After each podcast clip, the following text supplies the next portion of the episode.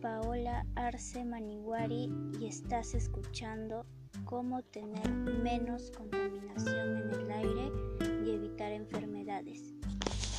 En esta oportunidad trataremos acerca de la contaminación de la contaminación del aire. Conocerás algunos factores muy importantes sobre a qué lleva esta contaminación, que lo tenemos siempre presente. Y también te daremos unos puntos de solución ante la contaminación. Debemos entender cómo la contaminación del aire puede deteriorar la salud de las personas y los animales e incluso las plantas al contener sustancias cancerígenas o venenosas.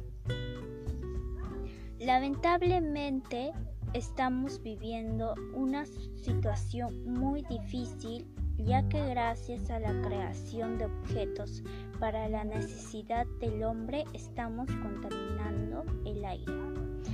Pero eso no solo es, también hay otra forma de contaminación hacia el oxígeno sin la necesidad del hombre.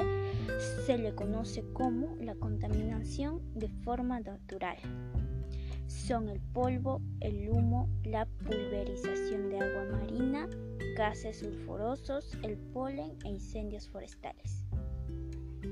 Asimismo, entre las causas que ocasionan esta situación se encuentran en los autos, camiones, autobús, autobuses, así como las, los aviones y generan grandes cantidades de gases nocivos. La quema de combustibles fósiles que son el carbón, petróleo y gas. La deforestación, productos químicos y pesticidas. Desechos industriales y domésticos. Producción y acumulación de basura. La solución que tenemos contra esta contaminación ambiental, que en caso es el oxígeno hacia nuestra salud, evitar el ejercicio intenso ya que incrementa la dosis de contaminantes inhalados, evitar realizar actividades cívicas culturales, deportivas y de recreo al aire libre. Hidrátate continuamente tomando al menos 1.5 litros de agua al día. Evita el uso de lentes de contacto.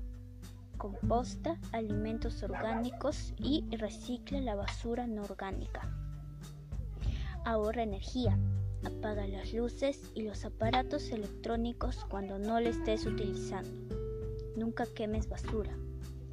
Con todo lo mencionado, estoy segura que tú tomarás mucha responsabilidad sobre el cuidado del aire o oxígeno y evitarás la contaminación para que así no tengamos muchas enfermedades respiratorias. Finalmente te invito a tomar acciones para que puedas evitar esta contaminación.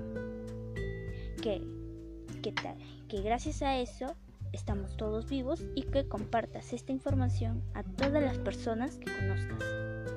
Gracias por permitirme llegar a ti y nos encontraremos en un próximo podcast y hablaremos más sobre este tema que es una importancia para todos nosotros y siempre recuerda, cuando la calidad de vida cae para el medio ambiente, cae para el ser humano.